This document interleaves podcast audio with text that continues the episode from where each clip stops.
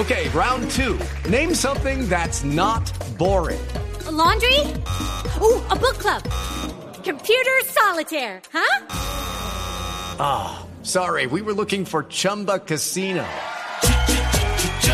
That's right. ChumbaCasino.com has over 100 casino style games. Join today and play for free for your chance to redeem some serious prizes.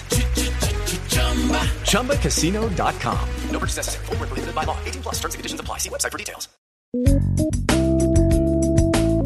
Después de 200 años de tiranía y corrupción de los gobiernos de derecha, después de la belleza de frase de Turbay Ayala, tenemos que reducir la corrupción a sus justas proporciones. De suerte que Colombia tiene autoridad para hablar de esta materia. Llegó al poder el Polo Democrático a la alcaldía de Bogotá. Para salvar a este país de semejante desastre de administraciones que tenía al país sumergido en la pobreza y para salvarlo del desgobierno por culpa de la corrupción. ¡Jamás será vencido! Pero como el poder enloquece, Samuel e Iván convirtieron la alcaldía de moreno a saldo en rojo. Ahora nos salieron con el caso de Odebrecht, un conglomerado brasileño de negocios en los campos de la ingeniería, la construcción y la corrupción.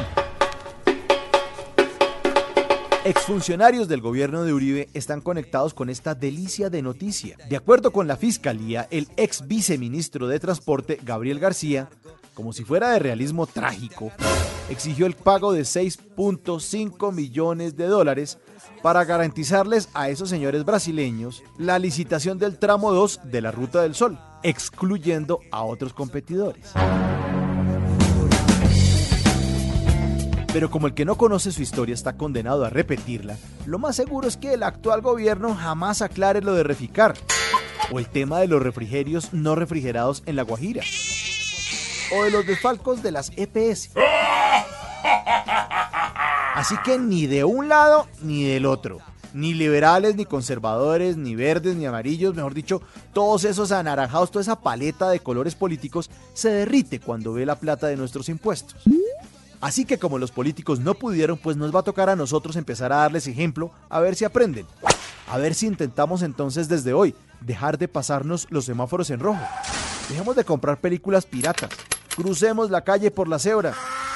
Evitemos darle platica a alguien para que nos agilice una vuelta. Dejemos de hacer piruetas para evadir impuestos. Si tomamos, pues no manejemos. Y nada de billeticos ensanduchados entre la cédula y el pase. No compremos más celulares de segunda que ya sabemos que son robados. Porque esos delitos o infracciones que parecen menores, pues sumados uno a uno, se convierten en 47 millones de personas corruptas.